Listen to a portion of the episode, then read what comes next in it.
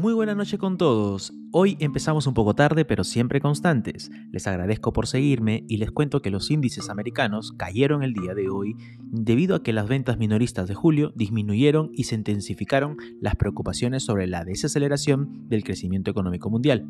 El Dow Jones cayó un 0.8%, el Standard Poor's 500 un 0.7% y el Nasdaq un 0.9%. El Dow y el SP500 rompieron rachas ganadoras de 6 días cada uno. Las pérdidas del martes se produjeron después de que los dos índices cerraran en máximos históricos la sesión anterior. Las ventas minoristas cayeron un 1.1% en julio, una caída más pronunciada que la caída del 0.3 esperada por los economistas.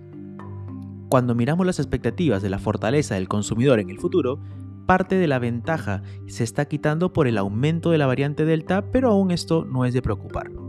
Home Depot cayó un 4.2% después de informar los resultados del segundo trimestre, lo que pesó sobre el Dow Jones.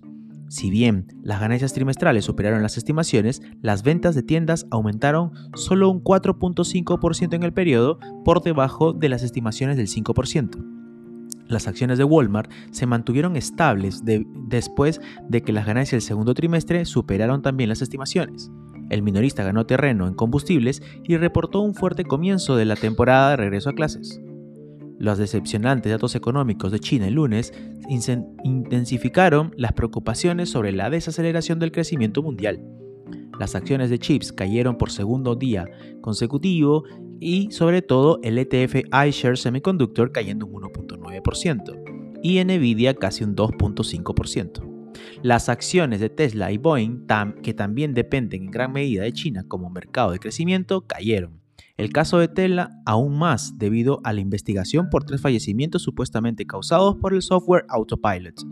Mientras tanto, la tecnología también tuvo una tendencia a la baja el día de hoy.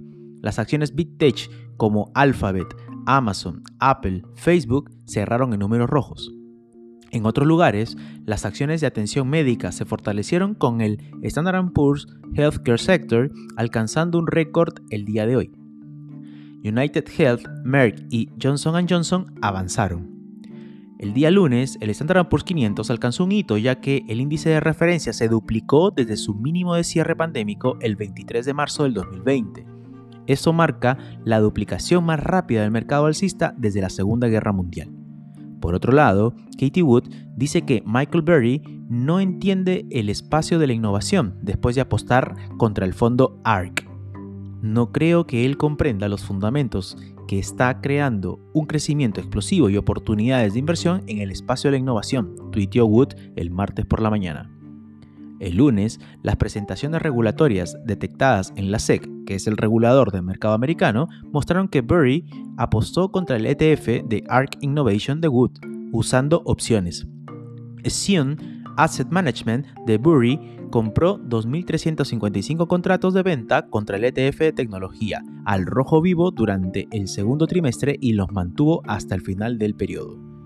Por el lado de la temporada de ganancias trimestrales, esta continúa el día miércoles con los informes de Target y Lois antes de que suene la campana. Cisco, Systems y Nvidia informan después del cierre. La aplicación de negocios de acciones Robinhood también publica su primer informe de ganancias como empresa pública el día de mañana después del cierre. Finalmente, el Comité Federal de Mercado Abierto de la Fed publica este miércoles las actas de su reunión de política monetaria a las 2 de la tarde hora Chile. Los participantes de los mercados buscarán pistas sobre la postura del Banco Central sobre la inflación y cuándo podría suspender su programa de compra de bonos. Así que esto sería todo por el día de hoy. Les agradezco una vez más por seguir actualizándose de mercado y no se olviden que mañana tendremos una nueva actualización. Nos vemos.